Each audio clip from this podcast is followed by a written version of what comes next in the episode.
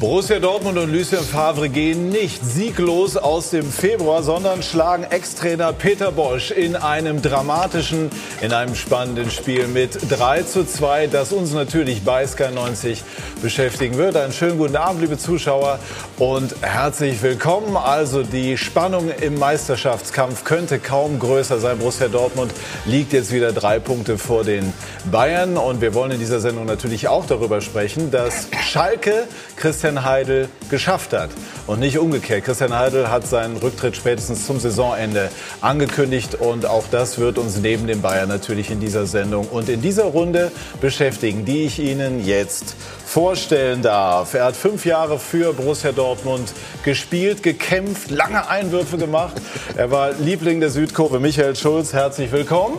Hallo. Ewald Lienen bringt die Erfahrung von 1059 Profispielen mit 35, davon alleine gegen Borussia Dortmund. Unser Sky-Experte Didi Hamann, auch Sky-Experte, sagt, Christian Heidel geht erhobenen Hauptes, aber möglicherweise ist er auch seiner Entlassung zuvorgekommen. Werden wir nachher auch drüber sprechen. Und er ist eine Legende der Bild-Zeitung. Wim Womland, 37 Jahre für die Bild unterwegs gewesen, hat vor allem in der letzten Zeit über Bayer Leverkusen berichtet und hat unter anderem 13 Welt- und Europameisterschaften begleitet. Herzlich willkommen, meine Herren. Der Reiz ist sehr groß, Ewald Lien zu fragen. Müssten jetzt die Dortmunder sich nicht so langsam aber sicher zum Ziel Meisterschaft bekennen? Nachdem wir darüber eine angeregte Diskussion hatten, aber ernsthaft die Frage, was bedeutet dieser Sieg im ähm, Meisterschaftskampf für den Ja, BVB? ich glaube, dass das ganz, äh, ganz wichtig ist. Also äh, ich glaube, wir alle wissen, dass das für die, äh, für die Bundesliga generell äh, schön wäre, wenn, wenn sich mal etwas tun würde. Und wenn Dortmund in so einer guten Verfassung ist wie, wie in diesem Jahr, dann wäre es auch schön, wenn sie oben bleiben würden. Das wissen die auch selber, aber für mich äh, ist ganz eindeutig, dass sie Schwierigkeiten haben, so jemanden wie, äh, wie Reus, Marco Reus zu ersetzen. Wenn ich Leverkusen sehe, die auch einen fantastischen Offensivfußball spielen, wenn äh, Bellarabi nicht dabei ist, dann fehlt ihnen auch was. Und das hat man heute klar gesehen, dass Reus einfach fehlt. Julian Brandt ist aber dabei gewesen und ihn hören wir jetzt im Interview bei Yannick Erkenbrecher. Julian Brandt, ja, dabei gewesen, tolles Spiel gemacht. Bayern 04, gerade diese erste halbe Stunde eigentlich überragend gespielt. War es dann ein Stück weit ein Schock, mit der ersten Dortmund-Chance in Rückstand zu geraten? Ja, man hat natürlich gemerkt, klar, wir haben eine, ich fand, wir haben eine gute erste Halbzeit gespielt, wo wir wirklich viel Aufwand betrieben haben. Aber du hast natürlich gemerkt, wie effizient die Dortmunder sein können. Wir machen zwei, zwei äh, Tore, wo wir einfach ja, nicht gut aussehen, kommen dann nochmal äh, ran. Aber dann geht es natürlich in Halbzeit. Ähm, ja, mit einem mit Gefühl, das jetzt nicht unbedingt äh, einem, einem Mut macht. Trotzdem sind wir rausgekommen, haben, haben nochmal alles versucht. Dann kriegst du wieder ein 3-1, also wo wir auch nicht unbedingt gut aussehen. Und ich glaube, positiv ist, dass wir heute uns immer wieder reingekämpft haben, uns die Chance immer wieder, ja, oder die Chance immer noch bestand, ähm, hier noch ein Spiel zu drehen. Aber im Großen und Ganzen haben wir dann einfach vielleicht einen Fehler, ein, zwei Fehler zu viel gemacht, um dann hier zu bestehen. Es sieht von außen so aus, als sei es ein völlig neues Bayern 04 Leverkusen, also Vergleich zur Hinrunde. Ist es auf dem Platz auch so, dass sich plötzlich alles anders anfühlt? Es waren so viele flüssige Abläufe dabei, so viele tolle Offensivkombinationen. Ja, grundsätzlich äh, glaube ich, äh, sind wir auf einem guten Weg. Ähm, wir machen schon sehr, sehr viele Fortschritte. Ich glaube, ähm, ja, trotz alledem oder trotz der Niederlage heute ist äh, die Tendenz äh, nach oben. Ähm, aber man hat halt auch gesehen, dass noch nicht alles perfekt ist. Und ähm, ja, wenn wir die Kleinigkeiten noch hinkriegen, ich glaube, dann sieht es äh, auf den Rest der Saison auch ganz gut aus. Das ist eine tolle Kulisse gewesen, wieder über 80.000 Zuschauer. Ähm, haben Sie vielleicht heute beim neuen deutschen Meister verloren? Wie ist Ihr Gefühl? Weiß ich nicht, ist eine enge Kiste da oben. Äh, ich glaube, da wird noch vieles passieren. Ich glaube, die, die Dortmunder müssen ja auch noch nach München. Also ähm, ja, ich bin gespannt, aber eine Prognose kann ich da auch nicht abgeben. Sie wollen noch in die Champions League, oder? Wir versuchen alles Mögliche. Ähm, ja klar, was, was alles, was noch greifbar ist, ähm, versuchen wir, versuchen wir ähm, ja, anzugreifen. Ich glaube, es ist auch schwierig, aber ähm, ja, so ich glaube, ähm, ja, die Hoffnung stirbt zuletzt. Ne? Julian, vielen Dank. Ciao, ciao. Fünf Punkte Rückstand sind es im Moment für Bayer Leverkusen auf Leipzig, die allerdings noch ein Spiel haben. Wim, warum reicht es für Leverkusen nach den sehr gut bestrittenen Bundesligaspielen zuletzt nicht, heute die Big Points in Dortmund zu holen? Ja, es ist ja offensichtlich, dass sie gut spielen, besser spielen als unter Heiko Herrlich. Äh, sie sind sehr offensiv ausgerichtet, machen dadurch hinten Fehler, wie auch heute. Mindestens zwei Tore waren vermeidbar in meinen Augen. Welche? Und ähm, Ja, zum Beispiel Jedwai, der einen Stellungsfehler macht, von dem ein ehemaliger Bundesliga-Trainer gesagt hat, den hätte er nach so einer Aktion entlassen. ähm, aber vor allen Dingen machen die aus dem Raumgewinn, den sie haben, vorne zu wenig. Ich glaube, wir schauen mal auf dieses Tor. Da würde mich jetzt mal so ganz spontan die Meinung von Ewald Lienen interessieren. Zum Abwehrverhalten von Jedwai. Ja, es ist einfach so, ähm, äh, der Job eines Abwehrspielers besteht darin, zu wissen, wo stehen meine Gegenspieler. Wenn eine Flanke ist, dann kann ich nicht äh, wie ein Zuschauer die, die Flanke begutachten, sondern muss ich wissen, wo stehen meine Gegenspieler. Und er hat sich dreimal umgeguckt, aber dann interessiert ihn das Ganze nicht Zumal mehr. die Flanke ja auch ewig lang unterwegs war, das kommt So, ja auch dazu. Eine, also- scharf eine scharf gespielte Flanke, hast du manchmal keine Chance reinzukommen, aber das Ding, das kam ja leicht schneebedeckt von unten runter, da hast du doch zwei, zwei drei Schritte zurückzumachen Ja, und ranzugehen. War das 2-1 durch Sancho, nur damit wir das einmal noch mal Ja. besprochen haben. Genau so. Also ähm, äh, und es reicht halt nicht aus zu wissen, dass da jemand steht, sondern ich muss mich zu ihm orientieren. Und wenn ich mich nicht zu ihm orientiere, dann kann ich mich nicht so amateurhaft verhalten. Da ist eine Flanke, wo er, wenn ich springe, muss ich ihn kriegen. Es gibt ja auch noch die Möglichkeit, dass ich sage, naja, ich weiß nicht, ob ich ihn krieg. Ich drehe mich um, mal gucken, was da hinten passiert. Und dann drehe ich mich um und stehe vor ihm. Dann kann er nicht schießen. Ich kann den Schuss blocken. Wenn er ihn annimmt, kann ich ihm den Ball wegnehmen. Also das ist so ein, ein Anfängerfehler. Das ist für mich ein absoluter Anfängerfehler. Äh, wenn ich das mache als Abwehrspieler, da, da, da fehlt was Grundsätzliches. Und, und dazu kommt, dass, äh, dass ja Bender alleine ist. Also er muss ja sehen, es gibt überhaupt keinen Grund, äh, weit einzurücken. Genau weil wenn so. Bender mit dem Gegenspieler ist, dann sagst du, okay, vielleicht muss ich helfen, ich rück etwas äh, weiter zu meinem Innenverteidiger, um, ihm- um ihm möglicherweise zu helfen. Bender steht alleine. Das heißt, es gibt überhaupt keinen Grund, da so weit nach innen zu gehen, weil die einzige Gefahr, die für ihn da war, für Jedwai, war der Mann hinter ihm, das war Sancho.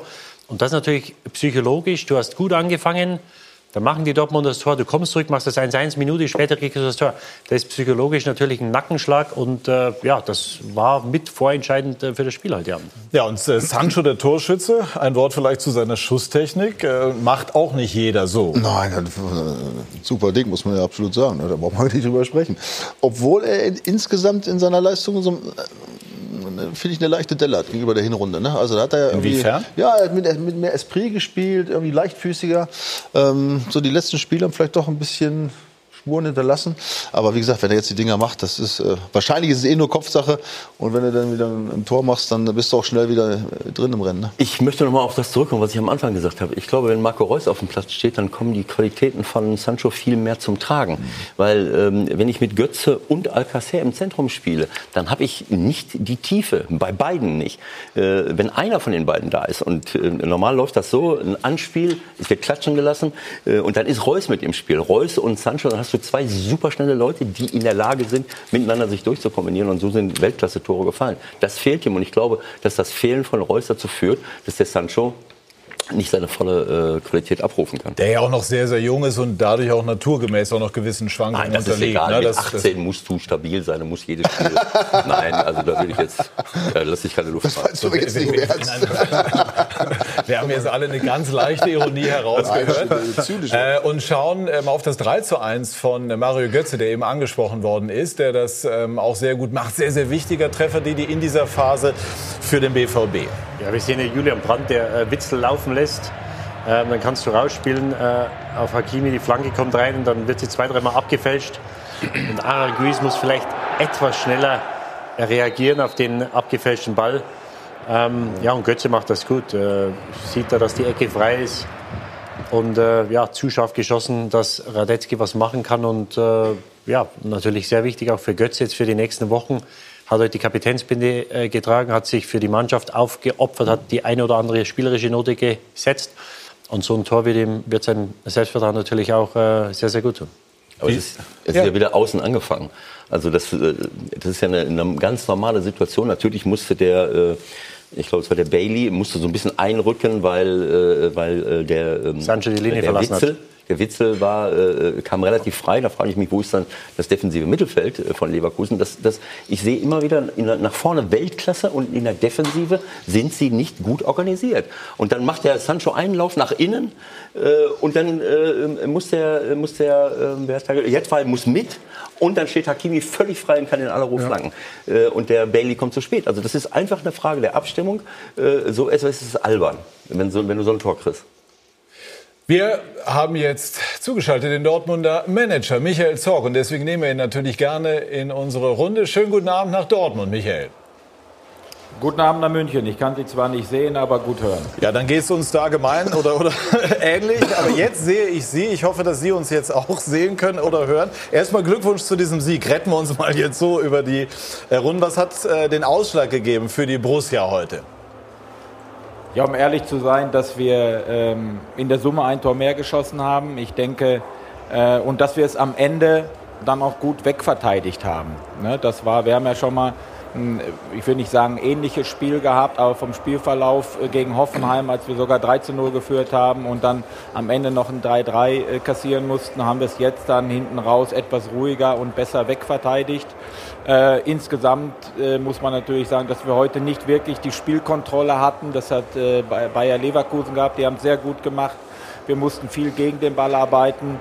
Äh, aber haben dann auch immer wieder gute Konter gesetzt und, und, und letztendlich auch dann ein Tor mehr geschossen. Auffallend war vor allem in den ersten 20, 25 Minuten, dass äh, Leverkusen dominierte. Da gab es einen Wert 80 Prozent Ballbesitz für Bayer Leverkusen. War es der Plan von Borussia, zumindest einmal verhaltener in dieses Spiel zu gehen? Oder hat sich das dann einfach so ergeben, weil äh, Bosch Leverkusen da so gedrückt hat? Das Lachen sagt alles. Nee, eigentlich nicht. Äh, der lange Schulz, den höre ich da im Hintergrund, der weiß, dass wenn du hier zu Hause spielst, dann willst du auch äh, dominieren und auch attackieren. Das ist uns nicht gelungen. Leverkusen hat sehr gut gemacht. Sie haben mit, mit Harvard mit so einem verkappten Rechtsaußen gespielt, der sich immer wieder ins Mittelfeld gezogen hat. Und da haben wir selten Zugriff gehabt, ähm, sind dann nicht in die Zweikämpfe gekommen. Und deshalb hatten sie den hohen Ballbesitzanteil und wir sind, wir sind in dieser Phase oft nur hinterherlaufen, hinterhergelaufen. Ich nehme einmal den langen Schulz mit rein, Michael Zorg. Ähm, Sie haben zusammen gespielt? ja, klar. Ähm, wie würden Sie die kontinuierliche Entwicklung von Michael äh, Zorg in dem Fall beschreiben? Als Spieler, große, großer Held beim BVB und jetzt, ich glaube, über 25 Jahre in sportlicher Verantwortung. Was soll man dazu noch sagen? Ich, allein die Zahlen sagen alles und äh das eigentlich groß, Haben Sie in ihm schon den kommenden Sportdirektor gesehen, als Sie zusammen gespielt ja, haben? Also man muss ja ehrlich sagen, er ist ja schon ein intelligentes Bürschchen und äh, und hat sich auch, also er hat sich wirklich in der Art der Darstellung als Spieler und auch als Manager eigentlich nicht verändert. Er ist wirklich, also authentisch, das ist ja ganz wichtig. Er ist so, wie er ist, hat sich nicht verstellt, ist seinen Weg gegangen. Ja, auf dem Spielfeld war er auch schon mal ein bisschen faul, aber wenn er im, im richtigen Moment war, er da. Zocki. Nein, also ganz im Gegenteil. Er war natürlich, äh, ja, das ist immer ein Vorbild für uns und ja, ich glaube, dass, dass, dein Blut ist tatsächlich schwarz-gelb, Zocki. Langer, das reicht jetzt zu Küssen, Küssen Mittagessen. Ne? Alles klar, bis morgen. Wir haben eben ähm, über Reus gesprochen. Ewald Lien hat das angesprochen. Äh, welchen Wert hat es für den BVB, Michael, äh, dass es auch ohne Reus geht, dass man auch ohne Reus gewinnen kann? Ja, das ist wichtig für die Mannschaft, dass sie das merkt. Wir haben ja jetzt schon eine Phase gehabt, ich glaube, äh, fünf Spiele ohne Sieg und das ist ungewohnt für uns, das ist ungewohnt für die Spieler und deshalb steht heute für uns das Ergebnis an allererster Stelle, weil das ist, äh, musste normal irgendwo einem anderen Sender musste drei Euro oder drei, drei, ja, drei Euro reinwerfen, aber äh, Siege kannst du nicht ersetzen und das hat, deshalb hat es heute sehr gut getan und auch, dass die Mannschaft gesehen hat, ähm, wir wissen alle um den Wert von Marco für unser Team, aber dass es heute auch mal ohne ihn ging. Und wie wichtig war diese. Ja, Ewald will noch was sagen. Michael, wir haben auch Ewald Lien im Studio. Hallo Michael. Michael, ich, möcht, ich möchte mir einen Traum erfüllen. Äh, kannst du nicht mal endlich zugeben, dass ihr deutscher Meister werden wollt? Bevor ihr noch 100, 100 Journalisten äh, die gleichen Blödsinn fragen. Ja, lass doch. Das ist doch gut. Also Dritter wollen wir nicht werden. Ne? Also. Dritter wollen sie nicht werden. Zweiter auch nicht. Es geht doch darum, welchen Ansatz du hast. Und für uns ist es wirklich, gerade für unsere ja nicht so ganz erfahrene Mannschaft, wirklich äh, wichtig, nicht über übergeordnete Ziele zu sprechen, äh, weil davon kriegst du am Ende keinen Punkt, sondern dass so wir uns wirklich aus. von Spiel zu Spiel arbeiten, so wie wir das in der Hinrunde auch getan haben. Und das ist unser Rezept. Und es ist ja nicht das erste Mal, dass wir mit Borussia Dortmund äh, äh Tabellenführer sind. Wir haben das in, in einigen Jahren zuvor auch schon gehabt. Und glaubt mir, wir wissen damit umzugehen.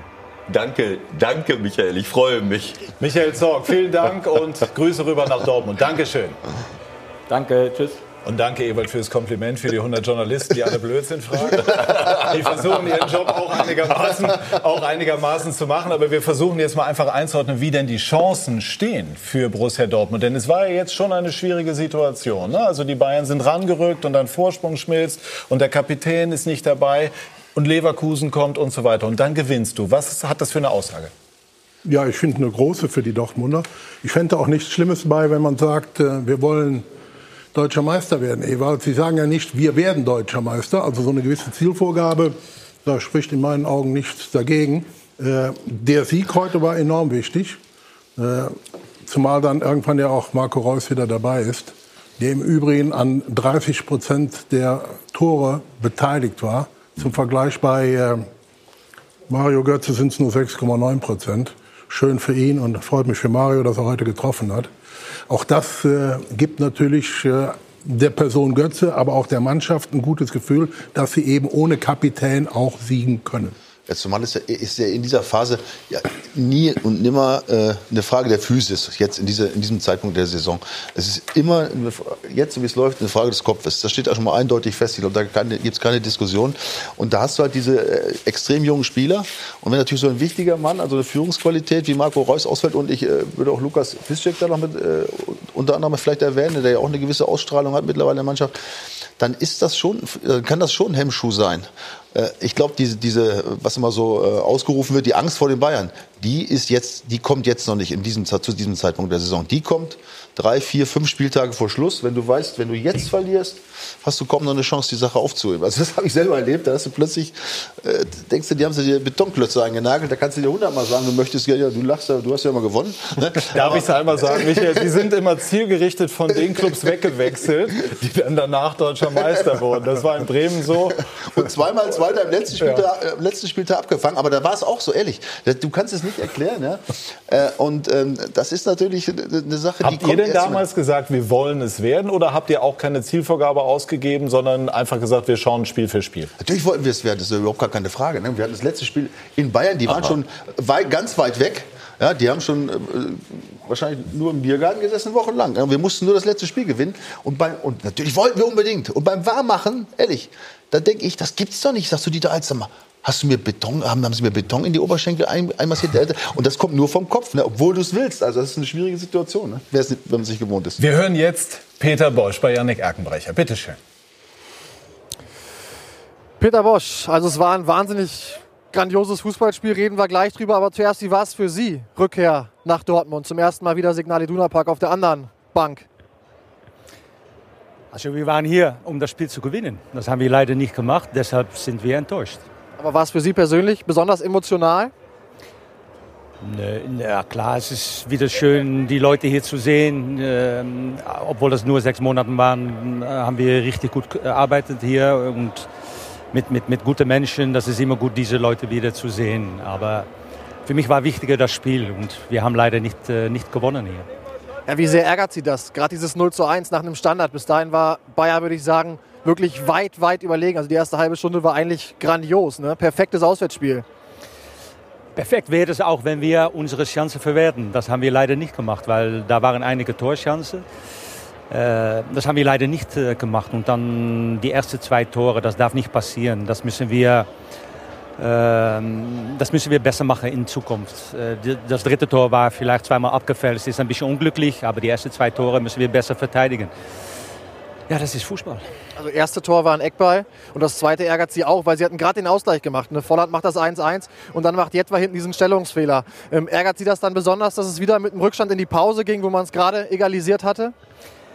Ja klar, weil wir, ich glaube, die erste Halbzeit die überlegene Mannschaft waren. Und äh, das passiert oft im Fußball, dass nach einem Tor äh, gleich nachher auch ein zweites Tor fällt. Welche Seite auch. Also das... Äh, das, das war schade, weil ich glaube, dass wir verdient, äh, wir verdienen mehr da die erste Halbzeit.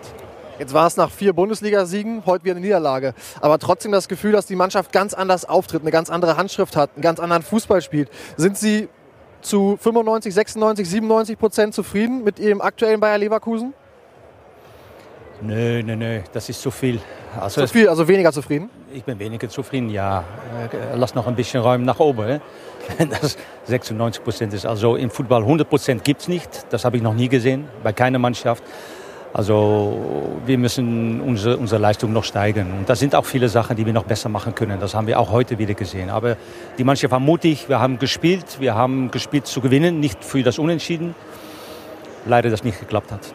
Peter Bosch, vielen Dank. Ich bin gespannt. Also ich fand das schon heute echt ein herausragendes Auswärtsspiel, trotz der Niederlage. Dankeschön. Wie schätzen Sie Peter Bosch ein? Und sein Wirken, auch auf Strecke. Also in Dortmund ist er auch sensationell äh, gestartet. Dann gab es den Absturz. Man hat jetzt gesagt, die Mannschaft hat vielleicht nicht so ideal zu seinem idealen System gepasst, wie es jetzt in Leverkusen ist. Wie schätzen Sie das ein, Wim? Ähm, er macht sehr gute Arbeit in Leverkusen. Es kommt ihm entgegen, dass er im Gegensatz zu Dortmund in der letzten Saison, als er da war, bessere Abwehrspieler hat. Ich will da keinem zu nahe treten, aber das ist so. Und äh, er hat natürlich auch vorne für sein System ideale, schnelle Stürmer. Nehmen wir Brandt, nehmen wir Bailey. Leider hat Bellarabi heute gefehlt, der eminent wichtig ist für die Mannschaft und das System. Er hat ein neues Klima geschaffen, was man so hört, auch im Kabinengang, in der Kabine. Und die Arbeit ist sicherlich besser als die seines Vorgängers. Meint genau was? Ähm, bei Heiko Herrlich hat vielen eine Dynamik gefehlt, auch im Spiel. Bei Heiko Herrlich ist aufgefallen, dass er auf gewisse Spielsituationen so nicht reagieren konnte oder wollte, weiß ich nicht. Ähm, und äh, bei Heiko Herrlich hat es auch im Trainerteam letztendlich nicht so 100 Prozent gestimmt wie offenbar jetzt. Ähm, sein Co-Trainer Nico Schreck äh, war nicht unbedingt der Fußballlehrer kam auch bei der Mannschaft nicht an, während mit Zemroth, dem anderen Assistenten, es die Mannschaft sehr gut konnte und ihn sehr akzeptiert hat. Ähm, da war ein leichter Bruch drin und das ist jetzt nicht mehr der Fall. Und dann ist da auch eine andere Akzeptanz logischerweise zum Trainer und zum Trainerteam. Aber dieses Spielsystem anpassen, das ist ja auch äh, Peter Bosch damals in Dortmund vorgeworfen werden. Das heißt, dass er sich ihm nicht anpasst, sondern dass er knallhart sein System durchspielt. Was sowieso ja eine grundsätzliche Frage ist. Ich verstehe mal nicht, wenn ein Trainer kommt und sagt, ich spiele dieses System. Und dann gucke ich mir die Leute an, hab sie gar nicht und spiele es trotzdem. Ne? Das ist ja immer so eine, so eine, Geschichte, die mir immer nicht so, die mir immer als Spieler, äh, die mir ganz schwer nur vorstellen kann. Aber die hat er knallhart durchgezogen und als es in Dortmund dann nicht lief, hat er ja auch keine Lösungen gefunden damals. Ne? Dann ging es ja auch aber die Mannschaften Dortmund in der letzten Saison und Bayer Leverkusen jetzt sind nicht miteinander vergleichbar. Da hat Bosch wirklich jetzt, Ewald wird mir glaube ich auch nicht widersprechen, einen durchaus besseren Kader zur Verfügung. Auch wenn die Defensivarbeit mangelhaft ist, nach wie vor mangelhaft ist. Wir haben ja eben zwei klassische Fehler auch gesehen. Hm, vielleicht denkt äh, Peter Bosch nicht zu offensiv, aber vielleicht sollte er im Training das eine oder andere Defensive wirklich, wie er sagt, nachbessern. Ähm wie ist das jetzt mit der Philosophie? Man sagt ja auf der anderen Seite immer, Trainer sollen ja irgendwie auch einen klaren Plan, eine klare Idee verfolgen. Ja, natürlich. Aber äh, man, viele Trainer äh, oder manche Trainer wollen aber auch mit ihrer Philosophie sterben. Das ist auch ja, ist, ist akzeptabel. Also wenn ich sterbe, dann mit meiner Philosophie. Äh, aber ähm, es geht natürlich auch darum, was zu gewinnen. Und ich, ich habe Peter ja ein, zwar nur ein halbes Jahr damals in Rostock als Spieler gehabt und äh, es war ein äh, das war ein Stabilisator im defensiven Mittelfeld. Der war zwar nicht schnell, aber es war überragend. Wir haben mit ihm, wir haben ihn im Winter äh, äh dazugeholt und mit ihm äh, waren wir eine der besten Mannschaften, weil er einfach für das Gleichgewicht gesorgt hat, viele Bälle ähm, erkämpft hat, weil er eher losgelaufen ist, weil er im Moment, wo der den Ball angenommen hat, oder äh, hat er ihm den Ball weggenommen. Und deswegen glaube ich, dass es für seine Arbeit besser wäre, wenn er auch ein bisschen defensiver manchmal äh, denken würde äh, und das seinen Mannschaften vermitteln würde. Denn das ist eine überragende Offensivmannschaft. Und äh, es ist auch nicht so, dass du dafür ganz andere Spieler brauchst. Es ist einfach nur eine Sache des Kopfes. Es ist eine Sache der Einstellung, wie viele Leute machen mit, um den Ball zurückzuerkämpfen. Das, das Tor, wo der, wo, der, äh, wo der Hakimi frei zum Flanken kommt, das kann man ganz einfach verhindern. Nicht durch andere Spieler, sondern durch eine andere Mentalität und durch ein anderes äh, äh Verhalten. Mentalität hat Bayer aber durchaus dann bewiesen, als sie nochmal versucht haben, das Remis zumindest zu erzwingen, äh, als sie den Anschlusstreffer erzielten durch Tar. Didi, ähm, wie bewerten Sie da das Abwehrverhalten der Dortmunder bei einer Standardsituation, wo ja nicht gänzlich unerwartete Dinge passieren? Ja, also du musst natürlich, wenn du einen Ball hast, der vom Tor weggeschlagen wird, mit dem Rechtsfuß von dort, dann brauche ich meine größten Spieler, brauche ich im, in, im hinteren Drittel des, äh, des 16ers. Und äh, hier steht Weigel, ähm, der natürlich nicht zu den kopfballstärksten Spielern von äh, Borussia Dortmund gehört, äh, steht da am langen Pfosten und kann Tar nicht am, am Kopfball hindern. Also das ist wieder eine Sache der Organisation. Weil Favre stand, glaube ich, draußen und hat auch irgendwie doch versucht, Einfluss Ja, zu und da nehmen. muss, ich, da muss ich halt als Witzel, als äh, Akanji Sagadu, ich weiß, das sind einige von den Jungs, sind sehr junge Kerle, da muss ich erkennen, wo ist die Gefahr. Und, und Tar ist wahrscheinlich der kopfballstärkste Spieler von Bayer Leverkusen. Und da muss ich schauen, dass ein Sagadu oder ein Akanji ähm, bei ihm ist und, ähm, und ihn da am Kopfball hindert. Ähm, und das war die beste Phase von Dortmund. Also da hatten sie wirklich eine gute Phase, haben richtig gut Fußball gespielt. Und dann machen sie es wieder äh, schwer für sich selbst. Und das war natürlich, äh, aufgrund der letzten Phase war das natürlich äh, nicht gut für sie. Aber sie haben es, wie Michael Zorc gesagt hat, dann äh, gut über die Runden gebracht. Fragen wir nach beim Trainer, bei Lucien Favre. Er ist bei Yannick Erkenbrecher am Mikrofon. Ja, Lucien Favre ist ja üblich, dass die Spieler nachher ihre Trikots ausziehen und zu den Fans geben. Jetzt gibt es gerade ein paar Franzosen, die wollen ihren Pulli, glaube ich, haben, aber den dürfen sie nicht hergeben. Sie waren ja lange Zeit krank. Nein, nein, aber ich kann, ich kann, ich habe kein Pulli. Ich probiere mein Bestes für beide, aber. Also Kommen aus Nizza, denke ich. Ja, Ja, die haben auf jeden Fall einen sehr freundlichen Eindruck gemacht. Gucken Sie die ganze Zeit hier rüber, wollen auf jeden Fall irgendwie noch ein ähm, paar Sachen von Ihnen gleich. Das machen wir im Anschluss dann. Ähm, eben gab es ganz viel zu besprechen mit Peter Bosch. Ne? Das war sehr intensiv, Ihr Gespräch. Dauerte minutenlang. Worum ging's? wie, wie das Spiel. es war sehr intensiv auf beide Seiten. Nicht immer, vor allem für uns am Anfang an. Es war nicht intensiv, es war intensiv zu verteidigen, weil sie waren besser als wir. Sie haben uns äh, dominiert. Man, man muss klar sagen, 20 Minuten. Wir machen die 1-0. Na, wir kriegen die 1-1. Da müssen wir besser, besser verteidigen. Zum Glück ma- nachher machen wir ein super Tor. Flanke von Abdu, glaube ich, und Volley von Jadon. Das war gut für die Mannschaft. Sehr, sehr wichtig für das Moral. Und wir wollten zweite Halbzeit die 3-1 machen. Wir haben zu tief gespielt. Es war viel besser, wenn wir gepresst haben. Wir müssen das viel besser machen und viel, viel höher machen. Und äh, das haben wir einen Teil gemacht, aber nicht viel zu wenig. War es denn Taktik, weil Sie sagen, also die erste halbe Stunde war Leverkusen so drückend überlegen. Da hatten die teilweise 80 Prozent Ballbesitz. War das Strategie von Ihnen oder hat sich das im Spiel so entwickelt, weil Bayer so eine Wucht hatte? Du musst, du musst, äh, diese Mannschaft hat vor zwei Wochen Bayern geschlagen, 3-1. Das meint alles. Äh, Sie sind, sie sind da, äh, das ist eine gute Mannschaft. Sie spielen gut, auch sehr gut organisiert, 4-3-3. Es ist schwer, diese Mannschaft zu kontrollieren. Äh, Und sie haben das gezeigt. Wir haben gut reagiert und unsere Ruhe behalten. Das war wichtig. Äh, Du musst 0-0 stehen, aber das war nicht die, die, die Taktik, weil wir wollten den Ball höher äh, erobern. Und das war, das war schwer. Also wer jetzt gegen Hoffenheim hier im Stadion war, hat natürlich einige Parallelen im Kopf gehabt. Ne? Also wieder ein Standardtor zum, zum 3 zu 2 und plötzlich die letzten zehn Minuten wackelte. Sie waren ja gegen Hoffenheim gar nicht da, weil sie zu Hause krank im Bett lagen. Ähm, aber hat das draußen nochmal für besondere Unruhe gesorgt? Hat man, haben Sie gespürt, Mensch, das kippt wieder, wir kriegen das nicht über die Runden? Nein, nein, nein, nein, nein. Ich war, ich war sehr optimistisch. Aber es ist besser, dass ich da bin, als zu Hause. Weil du, zu Hause, du kommst verrückt. Und hier, das ist live, es ist viel besser trotzdem. Und äh, wir haben das geschafft am Ende. Wir konnten auch ein 4-1 machen. Sie machen im Gegensatz dazu ein 3-2 und das ist klar, bis Schluss, das ist gefährlich. Du musst richtig gut verteidigen, Ruhe halten und am Ende wir haben wieder gewonnen.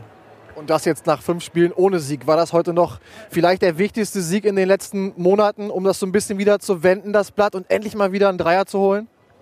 Äh, das, ist, das war äh, nötig, aber wir müssen nicht, nicht vergessen, dass wir in Frankfurt einen Punkt haben, wo alle zufrieden waren, weil Bayern hatte gegen äh, Leverkusen verloren. Nachher, wir machen äh, 3-3 gegen Offenheim. Wir konnten auch gewinnen. Wir haben die Gelegenheit, ein 4-0 zu machen. Wir machen das nicht. Nachher haben wir ja Fehler gemacht. Das kann, das kann passieren. Das ist, das ist so. Und äh, wir machen 0-0 in Nürnberg, wo wir vier, fünf klare Torchancen haben.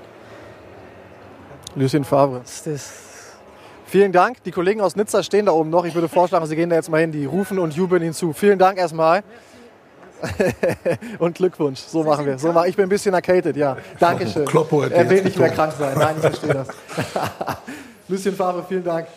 Also Lucien Favre geht jetzt äh, zu den Freunden aus Nizza. Richtig überschwänglich war es nicht, aber ähm, so kennen wir ihn. Sie kennen ihn aus Gladbach auch, äh, aus, der Glad aus seiner Gladbacher Zeit sehr, sehr gut. Sie leben dort und, und welchen Eindruck macht er jetzt? Ist er, hat er einen guten Kompass jetzt durch diese kleine Delle, die es zuletzt gab, hindurch? Ja, generell, äh, damals äh, haben wir sehr oft nach den Spielen gesprochen, uns getroffen und, und ausgetauscht. Und äh, äh, ich finde, dass er jetzt durch die, durch die Zeit in, in Frankreich noch mal gereifter ist und noch mal abge, abgeklärter ist. Es ist ein überragender äh, Trainer auf dem, äh, ähm, äh, auf dem Trainingsplatz.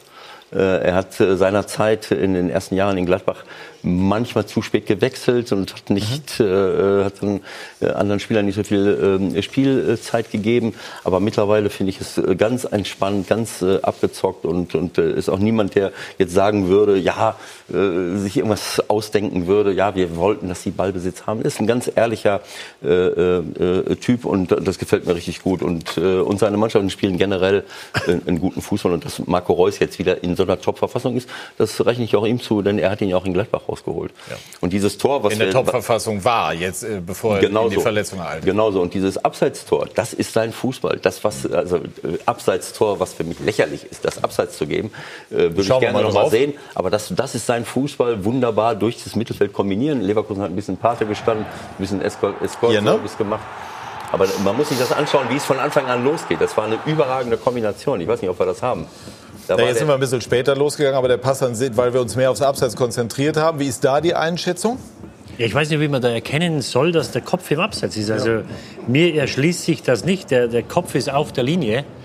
Äh, Und die Linie wurde ja gezogen am Schuh des Leverkusener Verteidigers. Also wir sprechen von einer klaren Fehlentscheidung und äh, du hast mich vorher aufgeklärt, dass ein Millimeter auch eine klare Fehlentscheidung ist. Abseits, also der Definition nach ist jedes Abseits und sei es noch so gering eine Fehlentscheidung, weil es eine sogenannte faktische Entscheidung ist. Man, so, so ist es. Ja. Man kann aber durchaus in Frage stellen, ob jeder Millimeter Abseits jetzt Ja. wirklich unumstößlich Und und, so weiter und, eine und, Fehlentscheidung und wir haben die kalibrierte Linie, die man ja anscheinend auch nach oben dann ziehen kann. Nur es ist ein Mensch, der die Linie zieht. Oder der Mensch, der, die, der den Zeitpunkt bestimmt, wann der, Ball am Fu äh, der Fuß am Ball ist. Äh, und da ist für mich schon eine gewisse ja, Ungenauigkeit oder eine mögliche Fehlerquelle. Und deswegen kann ich so ein Tor, also in Zukunft, ich weiß nicht, was in Zukunft, wie man entscheiden wird. Aber du musst so ein Tor geben. Also sowas kann und darf nicht abseits gegeben werden. Wir hatten diese Farce vor einigen Wochen, als die Nürnberger in Mainz das Tor geschossen haben. Ähm, wenn die Nürnberger jetzt drei Punkte mehr hätten, wird das auch anders ausschauen. Da hängt ja unheimlich viel dran. Da hängen Arbeitsplätze dran, die Geschäftsstelle und, und, und. Äh, und deswegen, äh, ja, die Dortmunder wurden zum Schluss nicht bestraft. Äh, aber wir waren uns, glaube ich, einig oder ziemlich einig. Und, und mir erschließt sich bis jetzt nicht, wie man aus der Situation, aus- aus dem Standbild erschließen will oder soll, dass Alcacer abseits ist. Ja, 100% Zustimmung zu dem, was Didi sagt. Es schadet im Übrigen auch dem Fußball, wenn so eine schöne Szene, so ein super Fußball, so ein traumhafter Spielzug, Den wir jetzt Tor übrigens ab- noch mal haben. mit, der mit, äh, mit dem Tor abgeschlossen wird, wenn der wegen, ja, ich weiß Gut, nicht, okay, das kann kein Millimeter- Kriterium sein. Wenn es abseits ist, dann ist es abseits. Du Ja, kannst aber- jetzt nicht sagen, aber schön nicht auf- rausgespielt, aber gilt. Nicht auf, aber nicht auf einen Millimeter abseits. Also nochmal, äh, Guck mal, guck mal, wunder. Besser geht's nicht. Besser geht es nicht. Äh, Direktspiel. Und für, für mich machen wir den Fußball kaputt. Mit solchen Ja. Millimeterentscheidungen machen wir den Fußball, die Schönheit des Fußballs kaputt. Das ist albern. Ich meine, der, der macht noch nicht mal Anstalten mitzulaufen da hinten. Und dann wird er noch belohnt, weil er äh, seine Glatze zu weit nach vorne streckt. Also das ist doch Der albern. Linie sieht man es definitiv nicht, das steht fest. Ding hat der Schiedsrichter. Der Dinger der- weiß es auch nicht. Guck mal. Ja, mit der Nase. Da warst du im Abseits. ich bin genau ja äh, sowieso äh, kein Freund dieser Videogeschichte. Gru- Grundsätzlich nicht. Ja, da sage ich gut. Fehler gehören auch zum, auch Fehlentscheidungen gehören zum Fußball. Äh, mir fehlt die, fehlt die Emotion nach wie vor beim Tor. Man ist ja mittlerweile bei jedem Tor äh, erstmal geneigt, abzuwarten und zu schauen, äh, war es denn jetzt eins oder nicht? Oder macht der Schiri so? Also mir geht da zu viel verloren auf die Dauer, muss ich ehrlich sagen. Nö, wir, wir, wir Scheiß auf die jubeln Gerechtigkeit, zweimal. sag ich ja, was? Wir jubeln zweimal. Du, Ah ja, du nee. jubelst erstmal. Also, ja, also wie gesagt, ich will auch nicht sagen, dass ich die, die, die richtige Meinung habe, aber bei mir persönlich äh, ist das alles zu viel. Und, und dann Die ist es Wucht ja unserer Diskussion wäre jetzt noch anders, Wenn- Dortmund wenn noch Spielentscheidung einen, gewesen äh, wäre, Punkt genau. abgegeben und, und, hätte. und, und, und es kann ja Fakt ist, es kann niemand in der Szene, wenn du das ein Standbild zurücksetzt, dieses, dieses Abspiel, dann hast du vielleicht ein anderes Ergebnis. Und es kann keiner hundertprozentig sagen, dass der, dass der Stürmer in dem, äh, in dem äh, Fall im, im Abseits war. Und äh, deswegen, äh, ja, wenn es nicht hundertprozentig gegeben ist, es gab ja mal die Regel oder es wurde geändert, gleiche Höhe für den Angreifer im Regelfall äh, der Vorteil für den Angreifer. Ja, Gab es dann zuletzt so auch so, nicht so mehr. Aber man, die Frage wäre natürlich dann, wie willst du es dann definieren? Ab welcher sozusagen, ab, ab wie viel Zentimetern wäre es dann wirklich glasklar? Aber irgendwie ist es so unbefriedigend. Dass ich glaube, dass, das aber der Linienrichter der hat ja die Fahne ja. oben. Ja? Ist das richtig? Nach, nachdem, nachdem der Ball im Tor war. Nachdem. nachdem der Ball im Tor war. Ja. ja. Aber das ist ja auch so ein Punkt. Wenn es so, wenn es so eng ist, ne? das muss ja der Linienrichter auch ein Empfinden für haben, dass es ganz knapp war, dann lasse ich doch das Fähnchen unten ja, das Spiel weiterlaufen, lass das Tor schießen und dann kann man ja immer noch einen Das Blick ist ja normalerweise werden, ne? so die, ja auch die Ansage gefordert. Ne? Und das genau. war natürlich in Damit nicht Fall sozusagen vorher durch, genau. die, durch die erhobene Fahne das, das hätte eigentlich so gemacht Für mich führt der Videobeweis auch dazu, dass die äh, Schiedsrichter und die Assistenten immer weniger trauen, direkte eigene Entscheidungen zu treffen und immer sich ein Türchen offen lassen und mit Verzögerung reagieren oder gar nicht, weil sie auf den Keller in Köln warten. Wir haben Bilder noch von Lucien Favre. Der ist zu seinen Freunden aus Nizza. Da, also. Hat's alle nie angeschaut. Okay, also auch da Erkältungsprophylaxe. Genau. Das ist jetzt in dem Moment das Entscheidende. Äh, Lucien Favre ganz nah bei den Fans. Ich weiß jetzt gar nicht genau, warum. Gab es irgendeinen Anlass, warum die, oder sind die einfach mal so gekommen? Das habe ich jetzt gar nicht so mitbekommen. Aber er war in Nizza Trainer, das ist ja klar. Also äh, die jungen Männer haben ihn einfach hier besucht. Und ähm, eine Frage habe ich noch äh, an Wim, was Harvards anbelangt. Er hat heute ein Interview gegeben in der Bild am Sonntag, wo er äh, zitiert wird mit Ich bleibe in Leverkusen, Stand jetzt. Die, die klassische Formel, wenn ich mir jetzt überlege, dass Uli Hoeneß heute im Doppelpass gesagt hat, wenn Sie wüssten, wenn wir noch alles holen und ich bringe das zusammen, könnte dann Harvards einer der Spieler sein, an denen die Bayern Interesse haben? Ja, ist ja bekannt, dass die Bayern Interesse Oder haben. Oder wo sie möglicherweise schon deutlich weiter sind, als öffentlich bekannt ist. Das äh, kann ich soweit nicht beurteilen. Aber Fakt ist, sie haben Interesse. Aus gutem Grund, wenn man den sieht. Ich glaube, da sind wir uns alle einig. Im Moment Deutschlands bester Mittelfeldspieler. Der wird sich auch trotz der jungen Jahre bei Bayern München direkt durchsetzen. Ja, ist auch vom Typ her so, um das zu schaffen. Das ist ja nicht ganz ohne dort. Der ist sehr geerdet, sehr vernünftig und kann eben absolut geil kicken. Mhm. Keine schlechte Voraussetzung, um sich bei Bayern äh, durchzusetzen. Didi. Ja, äh, also Uli Hoeneß hat ja gesagt, äh, wen, wen, wir schon verpflichtet haben. Also ja. es war nicht mal es war kein Kontinuum, wen sie schon verpflichtet haben. Ähm, und wenn du jetzt vor einer Entscheidung stehst, äh, irgendwann die Option zu ziehen für James für 42 Millionen Euro, was wird Leverkusen aufrufen? 50, 60 60, Millionen? Ja. ja, so, jetzt wenn ich die, die, die, die Wahl hätte oder die Option, ich hole James für 42 Millionen, äh, unheimlich talentierter Spieler, der sich nie wirklich richtig hier äh, gesettelt ist in München. Oder ich hole einen Harvard, äh, wahrscheinlich einen der hoffnungsvollsten, wenn nicht den besten offensiven Mittelfeldspieler in, in Europa im Moment, äh, für 50 oder 55, 60 Millionen. Das heißt, ich muss 10 oder 15 Millionen oben drauflegen. Und ich habe einen 19- oder 20-jährigen Spieler, äh, der möglicherweise zehn Jahre lang für mich da Tore schießen kann und äh, für mich Leistung bringen kann.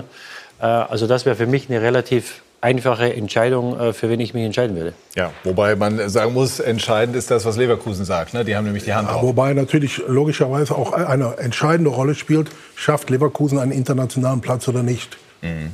Äh, schaffen sie ihn, wird Harvard wohl noch ein Jahr, nehme ich mal an, bleiben. Schaffen sie ihn nicht, ist das Kapitel Bayern offen. Gut, dann haben wir wieder was zu besprechen. Und gleich werden wir sprechen über das, was sich auf Schalke getan hat. Bei SK90 die Fußballdebatte.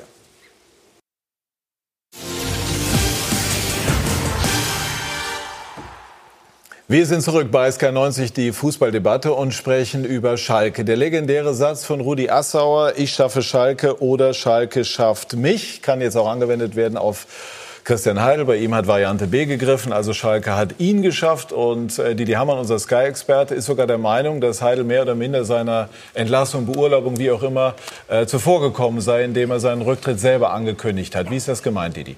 Ja, es hat sich abgezeichnet in den letzten Wochen. Kam der Vorschlag von Clemens Tönnies, dass man ihm vielleicht einen Mann zur Seite stellt. Das hat er ja kategorisch abgelehnt. Er hat gesagt, solange ich hier bin, wird das nicht passieren. Ähm, und die Ergebnisse haben sich nicht zum äh, Besseren gewendet. Und äh, viele der Einkäufe, es ist, glaube ich, jetzt, war jetzt, glaube ich, kein Spieler mehr da, den er nicht geholt hat. Äh, man hatte diese, diesen Ausschlag nach oben letztes Jahr, wo man Vizemeister wurde, hat dann wieder einige Spiele abgegeben, hatte wieder hohe Fluktuationen im Kader. Und jetzt steht man Tabellenplatz äh, 14 nach 23 Spielen, 23 Punkte, ein Punkt pro Spiel äh, und steht äh, vier Punkte hinter Freiburg, fünf hinter Düsseldorf. Also das ist natürlich für die Ansprüche und für das Geld, das man in die Hand genommen hat, äh, auf Schalke im Sommer ist das natürlich nicht ausreichend. Ähm, und deswegen war das, glaube ich, abzusehen, dass es ein, eine Veränderung geben würde. Nichtsdestotrotz, zu seiner Verteidigung, kann man, glaube ich, diese ganze Diskussion Heidel nicht führen, ohne den Trainer Tedesco auch mit ins Boot zu nehmen. Das werden wir gleich machen, aber zunächst mal schauen wir darauf, äh, wie Vinko Becanic die Lage analysiert. Und äh, ihm ist aufgefallen, dass Schalke jetzt einen neuen Architekten des Erfolges suchen muss. Schalke, heute mehr denn je die Baustelle, die es schon lange ist. Heute nach dem angekündigten ehrenhaften Rückzug des Bauleiters Christian Heidel. Wenn ich die Verantwortung habe, muss ich mir auch überlegen, ähm, ob ich ob ich dieser Verantwortung noch gerecht werde. Das scheint momentan nicht der Fall zu sein. Ich werde den Vertrag äh, auflösen, ohne irgendwelche Abfindungen, ohne irgendetwas. Schalke momentan. Ja, ähm, ja, ziemlich katastrophal bei uns momentan. Schalke gestern in Mainz. Der Trainer weiß seit dem Vorabend, was Heidel dem Aufsichtsrat schon am Montag mitgeteilt hatte. Der Vertrag wird zum, zum 30.06.2019 ähm, aufgelöst. Auflösungserscheinungen sportlicher Natur gab es gestern auch. Das aktuelle fußballerische Elend komplett abgebildet im zweiten Gegentor und im dritten auch. Dazu Heidels Rückzug, allgemeine Stimmungslage, ja, alles sehr, äh, sehr enttäuschend und, äh, und ernüchternd. Oder in einem Wort. Sehr traurig. Dabei hatte alles so hoffnungsfroh begonnen im Sommer 2016. Wir freuen uns, dass er da ist. Äh, er ist der neue starke Mann auf Schalke.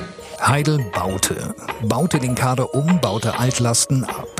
Große Talente hauten ab, doch das kann man Heidel kaum zum Vorwurf machen. Was ihm vorgeworfen wird, ist, dass viele, die er holte, den unzweifelhaften Nachweis ihrer Klasse schuldig blieben. Trotzdem sagt Heidel mitten in einer verkorksten Hinrunde, ich würde immer wieder Markut verpflichten, ich würde immer wieder Salif Sané ähm, verpflichten und einige andere auch. Die Angriffsfläche, die Heidel bot, blieb nicht ungenutzt. Die Mannschaft wuchs nicht zusammen wie erhofft. Die Unruhe wuchs. Und in Heidel wuchs die Überzeugung, sein Weg führt fort von S04. Im Endeffekt ähm, glaube ich einfach, dass die richtige Richtung ist, auch jetzt einfach ein Zeichen zu setzen, dass vielleicht im Club auch jetzt was passiert, auch in, in der Mannschaft, weil ich will alles dafür tun, dass Schalke erfolgreich ist. Heidel kommt, fragt man die Fans, persönlich ganz gut weg und ganz gut aus der Nummer raus. Für Schalke natürlich wieder sehr negativ, ähm, dass wieder ein, eigentlich ein guter Mann Schalke verlässt oder verlassen muss. Die einzelnen Spieler mögen gut sein, aber irgendwo scheint der Wurm in der Mannschaft zu sein. Da kann der Trainer nichts machen, da kann der Manager und kein anderer was machen. Der, der Heidel, wie man hört, in sportlich verantwortlicher Position nachfolgen soll, könnte Jonas Bold, Ex-Sportdirektor von Bayer Leverkusen sein, wäre für Heidel keine Überraschung. Ich habe Jonas Bolt angesprochen, schon vor langer, langer Zeit mit der Thematik, möchtest du vielleicht zu Schalke kommen, unser Team vergrößern. Ähm, im Blätterwald, in so einer Zeitung stand auf einmal dann, ähm, das soll der Ersatzmann für mich sein. Das war dummes, das ist alles dummes Zeug gewesen. Die Ära Heidel also de facto zu Ende. Die Mannschaft in bedenklichem Zustand, der Trainer nicht in der sichersten Position. Die Baustelle Schalke vor sehr genau zwei Jahren, als Christian Heidel sagte, ich glaube einfach, dass das Allerwichtigste, das müssen einfach die, die Menschen auf Schalke verstehen, es, es geht hier um einen großen Umbruch und die Einleitung einer Entwicklung. Der Erfolg steckt immer in der Kontinuität. Kontinuität ist jetzt mal wieder Makulatur auf Schalke und mancher wird wohl sagen, gut so. Denn so kontinuierlich erfolglos kann es ja irgendwie auch nicht weitergehen. Ja, so kann man es natürlich auch sehen. Also sind viele Dinge, die wir äh, besprechen werden. Man bleibt irgendwie hängen an der Aussage von Heidel zum Thema Jonas Bolt, den Sie aus Ihrer Leverkusener Zeit kennen, der dort sozusagen äh, mit Rudi Völler gemeinsam den Kader gestaltet hat. Ähm, Jetzt sagt Heidel, er habe schon lange mit ihm gesprochen. Das war öffentlich bisher komplett anders kommuniziert worden und auch verstanden worden. Wissen er Sie, das- wann es den Kontakt gegeben hat? Warum er das so gemacht hat, weiß ich nicht. Fakt ist aber, wir hatten schon den ersten Kontakt, unabhängig von Schalke, zu Zeiten von Heidel in Mainz. Mhm. Da hat Heidel schon mal bei Bolt vorgeführt. Und sie haben sich jetzt im Januar getroffen. Sollte er damals Heidel Nachfolger werden? Denn Heidel Nein, war ja mit- die, mit, mit- ihm, weil mit- Heidel war ja seinerzeit auch in seine eigene Nachfolgersuche ähm, Genau. involviert. Und im Januar gab es ein Treffen in Sachen Schalke, Mhm. Heidel und Bolt. Und äh, da ging es auch um ein Miteinander. Und aber das macht ja überhaupt keinen Aber Sinn, jetzt im Januar. warum er sich Jetzt dann, im Januar. Aber, aber es macht ja ja überhaupt gar keinen Sinn, warum er sich denn gegen die öffentliche äh, Aufforderung von Clemens Tönnies, sich dann noch einen weiteren Mann an die Seite stellen zu lassen, dass er sich so harsch äh, dagegen opponiert hat, oder? Das macht, äh, ist ja völlig sinnlos. Vor allem, wenn er, wenn er selber schon Monate vor ihm gesprochen hat. Das verstehen wer will, ne? Ja, also ich habe jetzt, als ich das gehört habe, habe ich gedacht, ja, mein Gott, warum hast du das denn nicht gesagt? Ja, da wäre genau. überhaupt nichts Ja. dagegen Ja, einzuwenden gewesen. Stattdessen sagt er jetzt alles Blödsinn. Ich meine, es wird spekuliert, so ist es eben, wenn man keine belastbaren Informationen hat. Und dann heißt es äh, April, April. Ist irgendwie jetzt äh, Nicht schwer, schwer nachvollziehbar. Ja. Ewald. Ja, absolut. Ähm, Aber es ist natürlich ein, ein, äh, ich kann das auch nicht verstehen, aber äh, das, ähm, äh, die ganze Geschichte, das ehrt ihn, dass er jetzt diese Konsequenzen zieht. Aber es ist so wie auch im, im, äh, ähm, wenn es um einen Trainer geht, ist das auch eine verkürzte Sichtweise. Äh, Wir, wir konzentrieren uns immer auf irgendeine Person. Jetzt ist es Heidel, der den Kader zusammengestellt wird. Ein andermal ist es ein Trainer, äh, der die Ergebnisse nicht produziert. Äh, Es ist alles Teamwork. Also ich kann mir nicht vorstellen, dass, äh, äh, dass ein Trainer alleine entscheidet, welche äh, äh, allein dafür verantwortlich ist, ob Erfolg da ist und auch kein Sportdirektor. Ja, erstmal sind die Spieler. Ja, gut, aber es sind natürlich, wird sind aber natürlich exponierte Positionen, die dementsprechend natürlich. bezahlt werden, die dementsprechend Klar. auch eine sogenannte Machtfülle produzieren. Und insofern gibt es umgekehrt natürlich dann auch eine Verantwortung, die an Personen festgemacht Ja, natürlich, aber Grundsätzlich kommt mir der Heidel auch zu schlecht weg. Das ist ja gestern schon bei euch bei Sky mit der Bundesliga-Sendung diskutiert und besprochen worden. Äh, Aber- ich, kann ihm nicht ich kann ihm nicht vorwerfen, dass er Herrn Uth verpflichtet hat. Der war ablösefrei. Die Hoffenheimer hätten ihn gerne behalten. Sané war einer der besseren Abwehrspieler. Ewald, richtig, voriges Jahr in der Bundesliga. Und Herrn Rudi hätten die Bayern heute noch gerne. Stimmt's, Didi? Äh, zumindest ist es so Alles gut und recht. Und trotzdem muss man natürlich dann, das hatten wir mit Michael Reschke, der hier vor einigen Wochen war, auch schon. Äh, Man kann immer für jeden einzelnen Transfer Begründungen finden, aber in der Summe hat es nicht funktioniert. Das ist richtig. Und äh, dem Trainer den, den Heidel ja auch immer sehr gestärkt hat, ist es bisher auch nicht gelungen, äh, die Qualität dieser Spieler zu einer Teamleistung zusammenzubringen. Was ich damit Ja, aber- meine, aber ist da- das, was Ewald gesagt hat.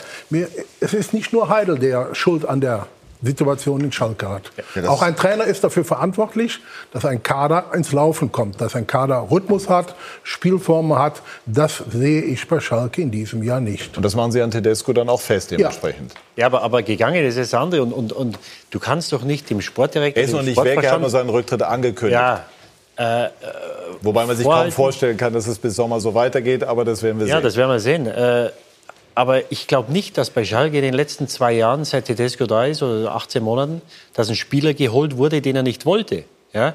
Und äh, den Sebastian Rudi, dem hat er am, am Laptop hat ihm erklärt und ge gezeigt, was er machen will und wie er spielen will und welche, welche Funktion der Sebastian Rudi ausfüllen wird. Dann kommt er dahin, dann ist er nicht fit, dann spielt er, dann kommt er runter, dann spielt er mal gar nicht. Äh, vor der Winterpause spielt er nicht wieder. Jetzt kommst du nach der Winterpause zurück. Jetzt ist er auf einmal wieder der wichtigste Mann. Dann kommt er in München nach einer halben Stunde vom Platz. Also für diese Sachen ist natürlich der, der, der Trainer zuständig und, äh, zuständig. Und das sind Spieler, ich habe das mal durchgeschaut, jetzt die ganzen Spieler, die gekommen oder die nach Schalke gekommen sind, äh, da sind wenige dabei, die weniger als 7, 8, 9 Millionen gekostet haben. Das heißt, die kamen alle mit einer gewissen Reputation auf Schalke, mit dem Einverständnis des Trainers. Das, da gehe ich mal davon aus. Und dann ist es doch Aufgabe des Trainers, aus diesen Spielern eine Mannschaft zu formen und eine Mannschaft weiterzubringen. Wenn ich mir die Schalke anschaue, äh, es gab ja diese, diese Diskussion nach dem Leipzig-Spiel, als ich mir äh, erlaubt habe zu sagen, das hatte mit Fußball nichts zu tun, das ist jetzt drei oder vier Monate her. Wenn ich jetzt schaue, was in den letzten drei, vier Monaten passiert ist, mit Sicherheit keine Verbesserung. Also wenn überhaupt, dann ist es schlechter geworden.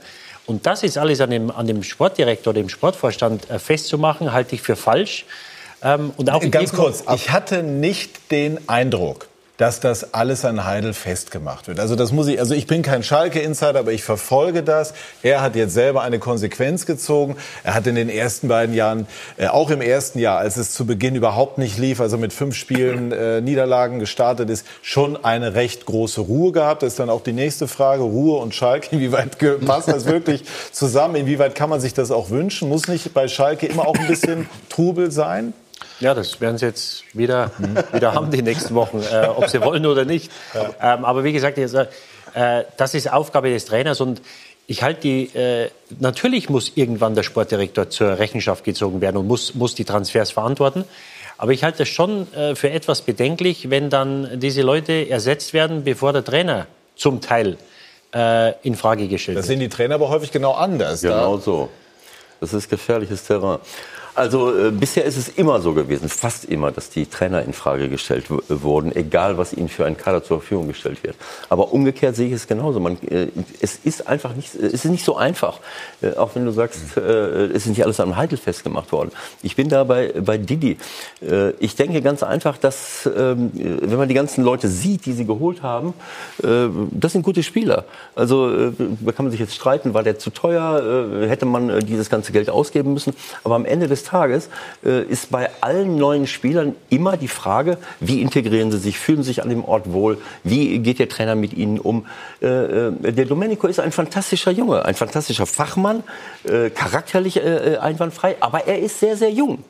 Äh, er ist 33 Jahre alt. Und äh, dies, all diesen Leuten dieses Vertrauen zu geben, äh, äh, du, du kannst dich sicher fühlen bei mir. Ähm, äh, der Heidel hat vorher, es wird immer gesagt, er hat Klopp geholt, er hat Tuchel geholt. Aber für Mainz, das ist was anderes. Ganz junge Trainer in Mainz. Da habe ich Zeit, mich zu entwickeln. Da kann ich, Klopp war selbst in, Ab- sogar in Abstiegsgefahr dort. Aber da bin ich in Mainz und mache trotzdem ein, da wird das natürlich anders bewertet. Wenn ich so jung eine Spitzenmannschaft trainiere, wo ich sofort die Ergebnisse abliefern muss, ist etwas anderes. Und die Anforderungen in Schalke sind, sind andere. Die Spieler, die dorthin kommen, äh, da kann man nicht sagen, jetzt hast du mal ein Jahr Zeit, gewöhn dich mal ein. und da ist es super, super wichtig, dass der Trainer da äh, seine äh, Kompetenz einbringt und auch mit Hilfe eines Sportdirektors, eines Sportdirektors, wenn er die Erfahrung hat, das zu tun. Aber das hat äh, Christian Heidel ganz am Anfang mal formuliert. Wer auf Schalke kommt, ja, der muss wissen, was ihn hier erwartet, was hier verlangt wird. Also äh, könnte man natürlich davon ausgehen, dass er dann auch Spieler holt, die diesen äh, Charakteransprüchen gerecht werden. Aber wenn man da jetzt mal äh, guckt, was da letztlich übergeblieben ist, es scheint ja innerhalb der Truppe äh, richtige Grabenkämpfe zu geben. Also da stimmt ja hin und vorne nicht, offensichtlich. Da hat er definitiv des Öfteren äh, in diesen Eimer mit der braunen Masse gegriffen, weil da, da passt ja nichts zusammen. Das muss man, mal- ja, da kannst du als Trainer nichts Ja, aber machen. dann brauche ich doch keine, dann brauche ich ja keinen Trainer. Dann brauche ich keine sportlich Verantwortlichen, wenn ich sage, die Leute müssen wissen, wenn ich sie hole, was auf sie zukommt. Dann fängt die Arbeit an. Nein, ich, ich muss hole die, immer. ich muss vorher gucken, sind das die Leute, die den Charakter haben, um auf Schalke zu spielen? Da geht's damit los. Ja, aber dann nicht hätte, doch der, dann hätte doch der Trainer die Möglichkeit ge gehabt, zu sagen, den will ich nicht. Ja. Unter anderem, ja. Aber die Frage ist, wer kennt der Trainer? Ich meine, nochmal, wir sprechen von Charakter. Du weißt ja, wie es ist, ne? Das sind durchaus gute Spieler. Und plötzlich kommst du in eine Mannschaft, wo es ein bisschen knistert. Da Ja. gehen ein, zwei Führungsspieler weg, dann fangen neue Grabenkämpfe an. Und das Ding, das weißt du selber, das kann sich ja so als Virus innerhalb der Mannschaft durchaus entwickeln. Das haben wir auch schon alle erlebt, glaube ich, in, in irgendeiner Mannschaft. Äh, nur dann muss es eben einen geben, der dem Einhalt gebietet, indem ich entweder ein paar wieder wegschicke ja, oder eben versuche, auf einem anderen Weg äh, neue zu integrieren. Das klingt alles sehr, sehr kompliziert. Deswegen ist das, glaube ich, auch auf Schalke so schwer. Deswegen wollen wir mal nachfragen telefonisch bei jemandem, der das selber erlebt hat. Als Spieler, Eurofighter, UEFA-Cup-Sieger 1997 und als Manager. Andi Müller. Schönen guten Abend, Herr Müller. Ja, schönen guten Abend in die Runde. Ähm, was macht es auf Schalke auch für einen Manager so schwer, erfolgreich zu sein?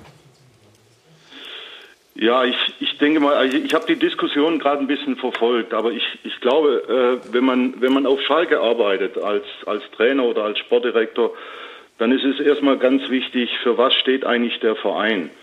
Und äh, das muss man sich erstmal von vornherein klar machen, äh, für was äh, soll eigentlich Schalke stehen, für welchen Fußball. Und wenn man dann in die Vergangenheit geht, in die Geschichte, dann sieht man äh, Schalker Kreisel, dann sieht man die Mannschaft von um die 70er Jahre mit Fischer, mit Kremers, mit Abramczyk. Dann sieht man auch die Eurofighter und dann sieht man eine Mannschaft bei Hüb Stevens, die die Meisterschaft knapp verpasst hat, äh, aber trotzdem sehr guten Offensivfußball gespielt hat mit Spielern, äh, die Gesichter waren in dem Verein. Und die Frage ist natürlich jetzt, du hast einen sehr, sehr jungen Trainer und du hast wenige Gesichter in dieser Mannschaft und die Mannschaft spielt keinen Fußball, den die Leute sehen wollen.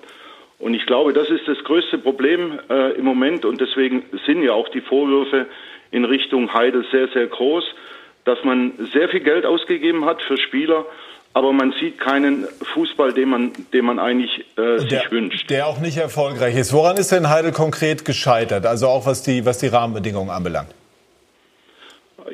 Es wurde ja in der Runde schon angesprochen. Äh, Heidel kam aus Mainz und, und äh, es ist sicherlich ein riesengroßen Unterschied äh, zwischen Mainz und Schalke 04.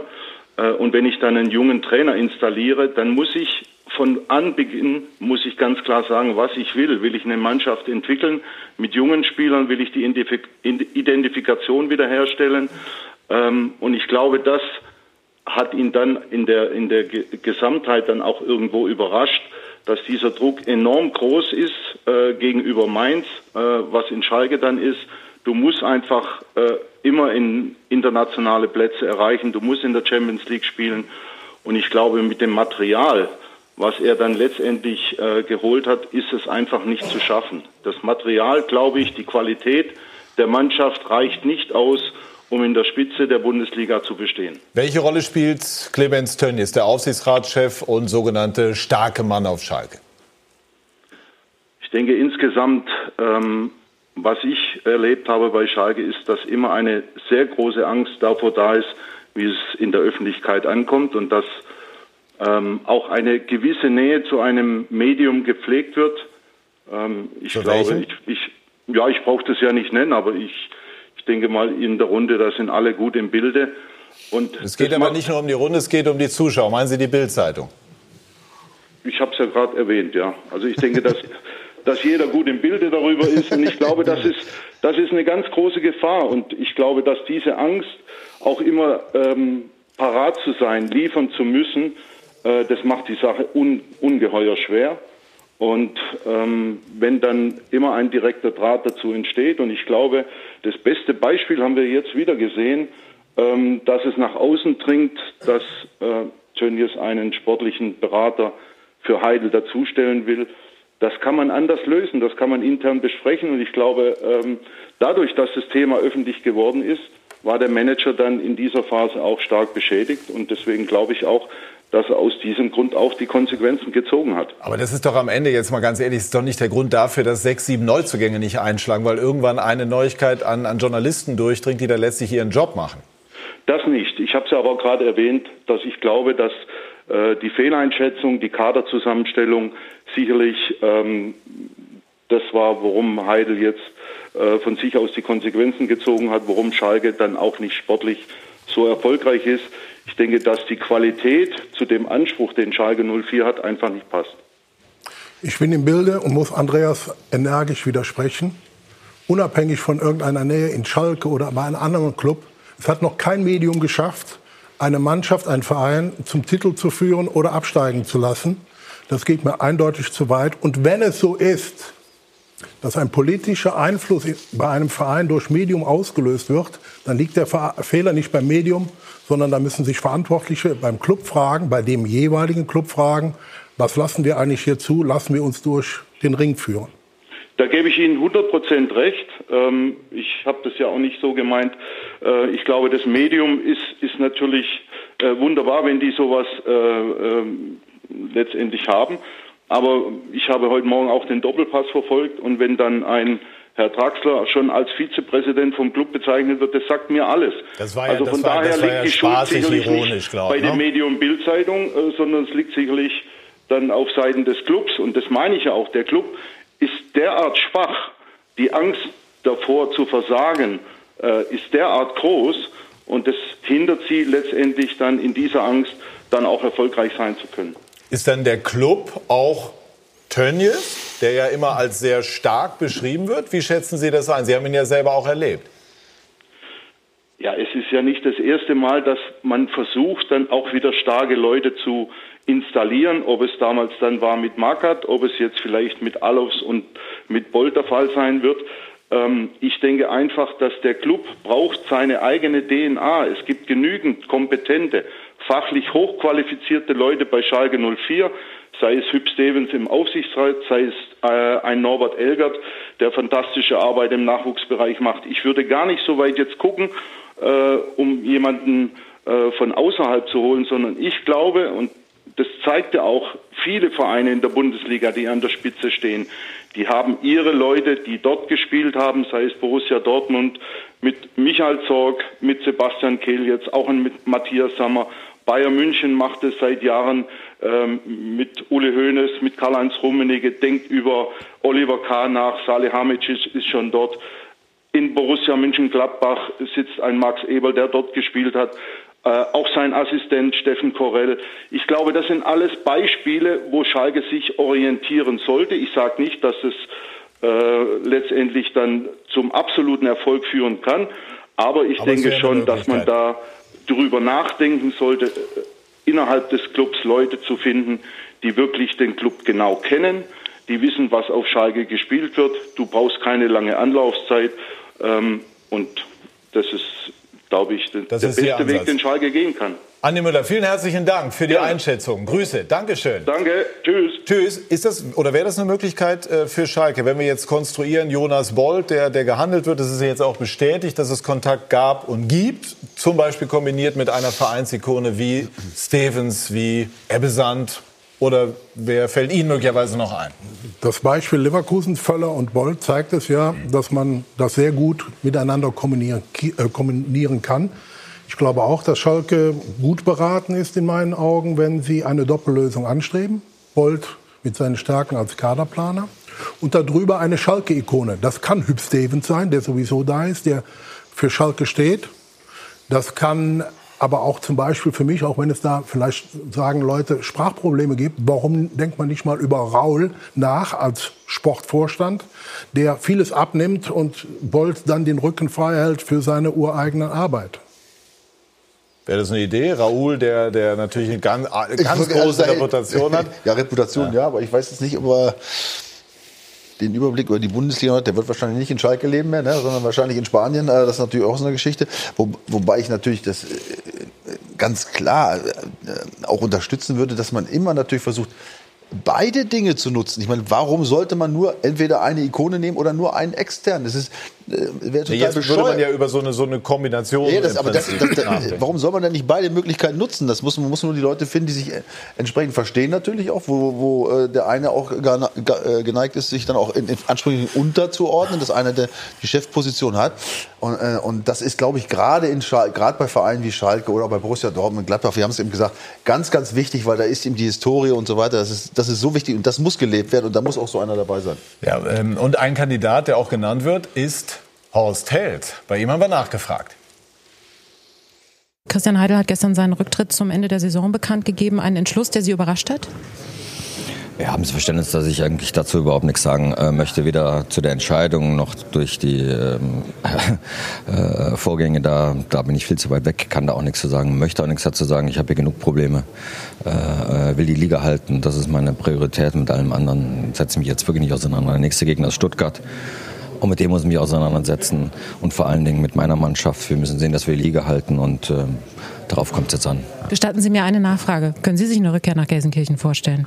Ich habe da alles zu gesagt, denke ich, oder? Also ausgeschlossen?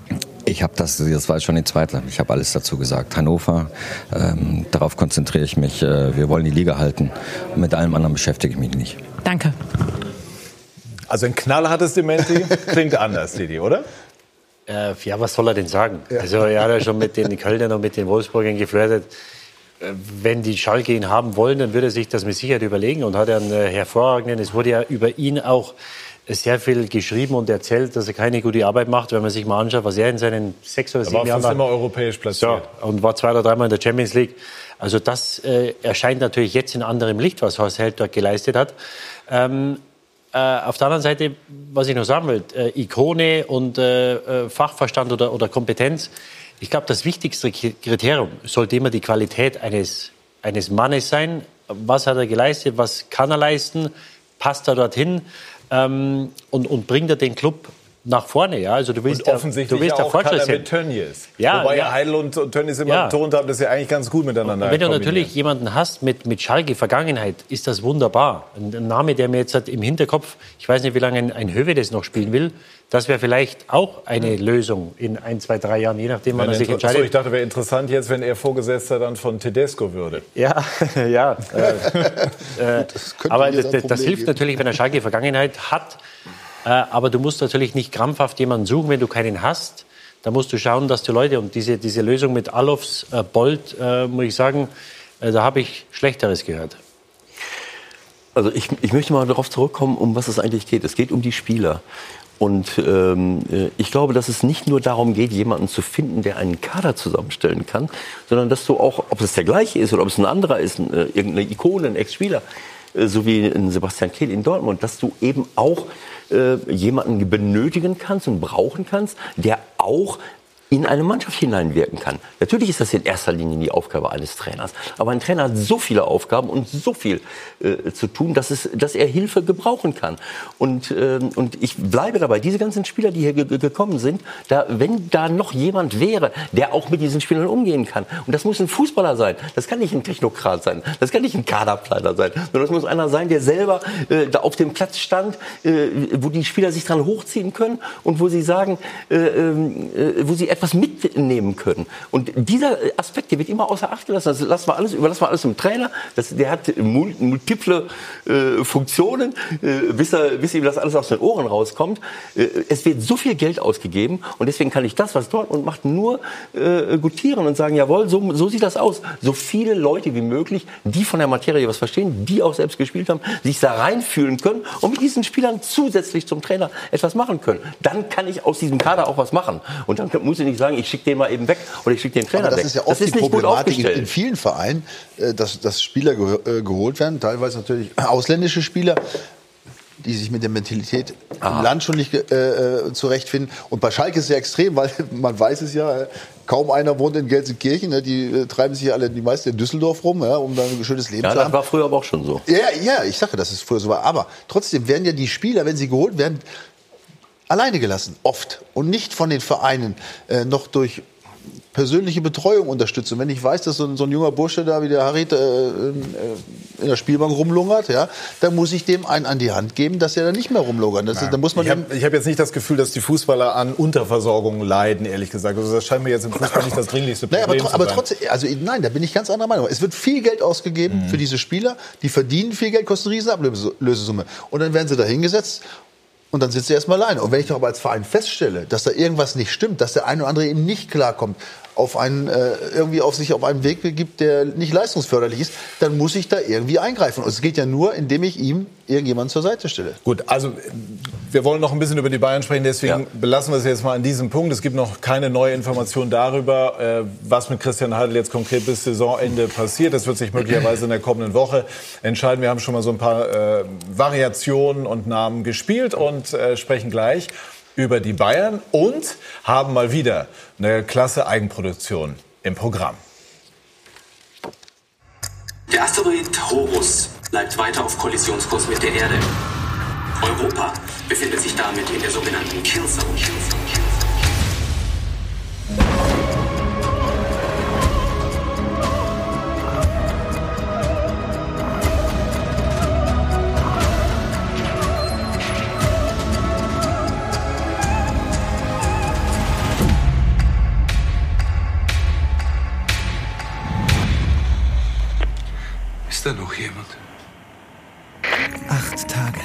Eine Sky Original Production. Ab 1. März. Nur auf Sky.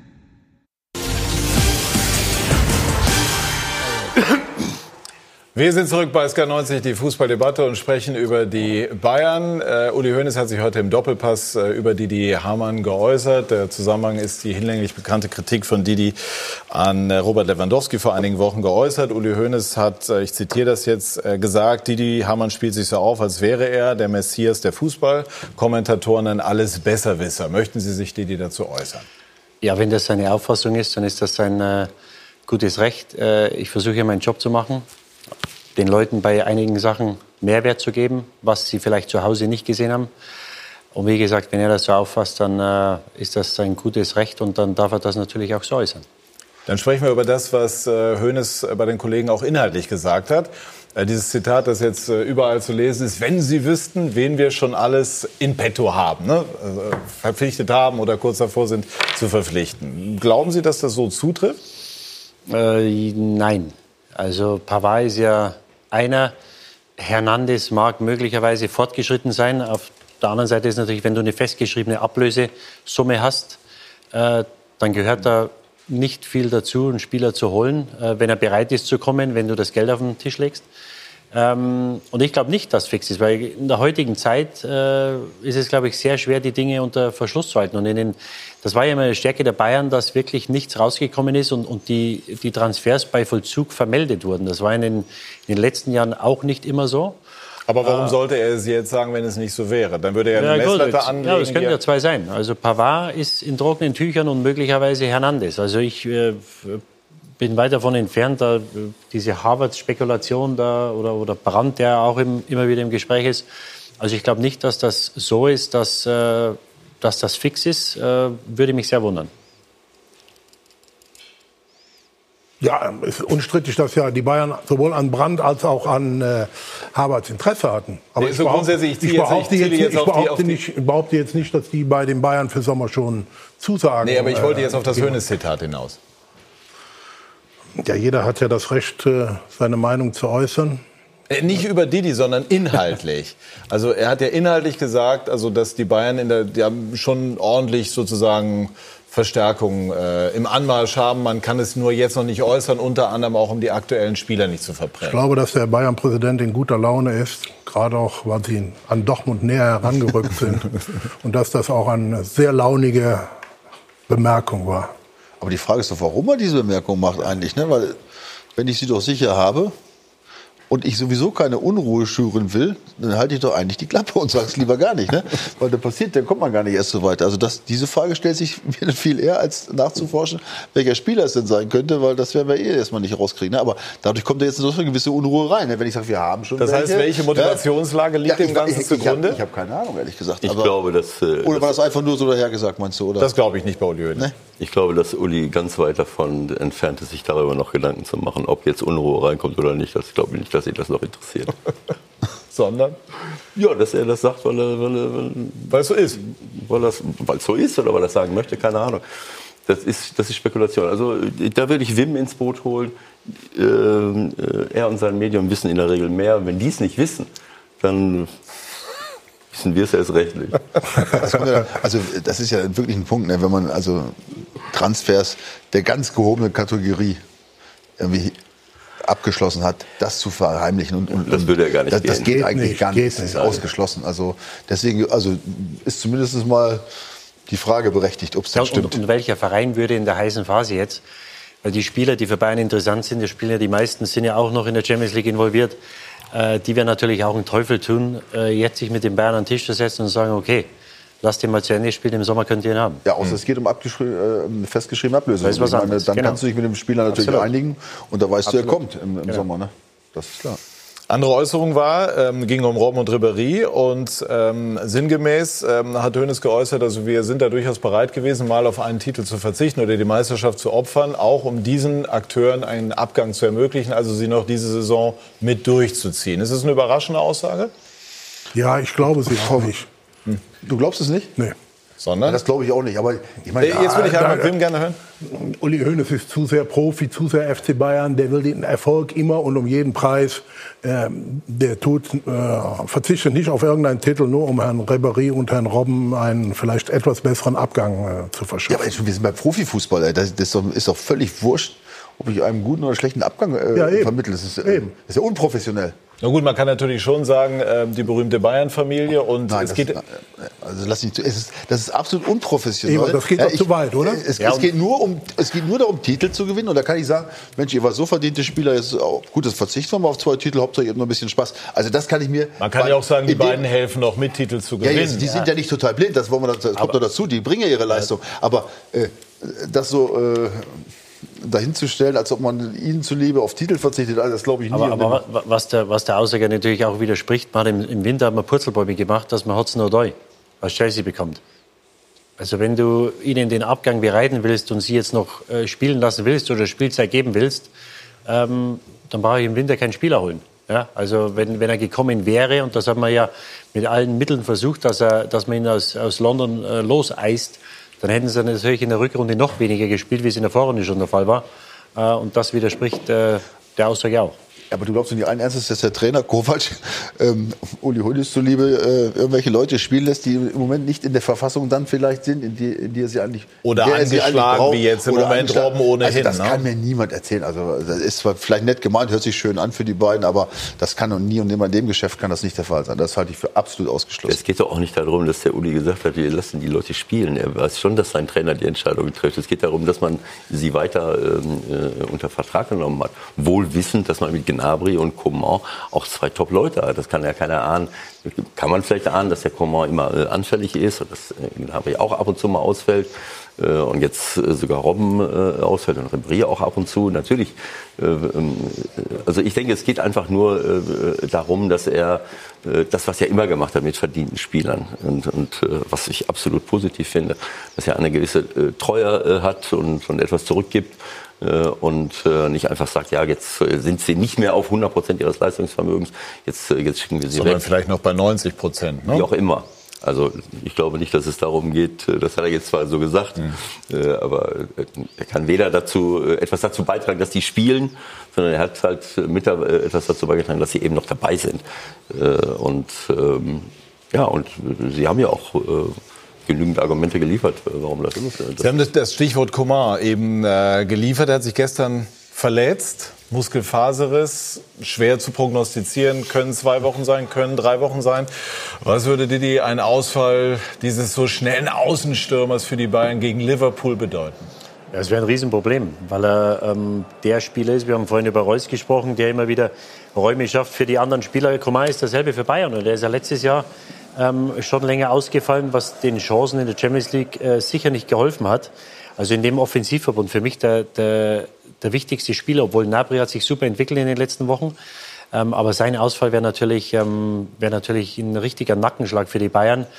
Faser ist das früher mal geheißen. Ich hatte äh, nie einen, Gott sei Dank, äh, 10, 14 Tage. Also ich glaube schon, dass es eine gute Möglichkeit gibt, dass er dabei ist. Wobei er auch in Liverpool nach der Verletzung hat man das Gefühl gehabt, dass ihm etwas gefehlt hat. Und, äh, aber wenn er dabei wäre, wäre natürlich wichtig, weil so gut wie sie gespielt haben mit Liverpool, du musst natürlich nach vorne etwas mehr machen im, äh, im Heimspiel. Äh, und deswegen wäre es, äh, ja, das wäre ein richtiger Nackenschlag und würde, glaube ich, die, äh, die Chancen der Bayern schon ziemlich reduzieren.